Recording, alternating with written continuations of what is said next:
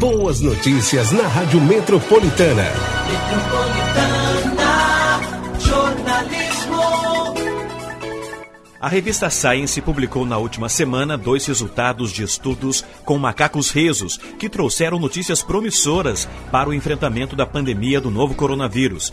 Ambos foram conduzidos por pesquisadores da Universidade Harvard, nos Estados Unidos, sendo que uma envolve imunização à Covid-19 e a outra uma potencial vacina para a doença.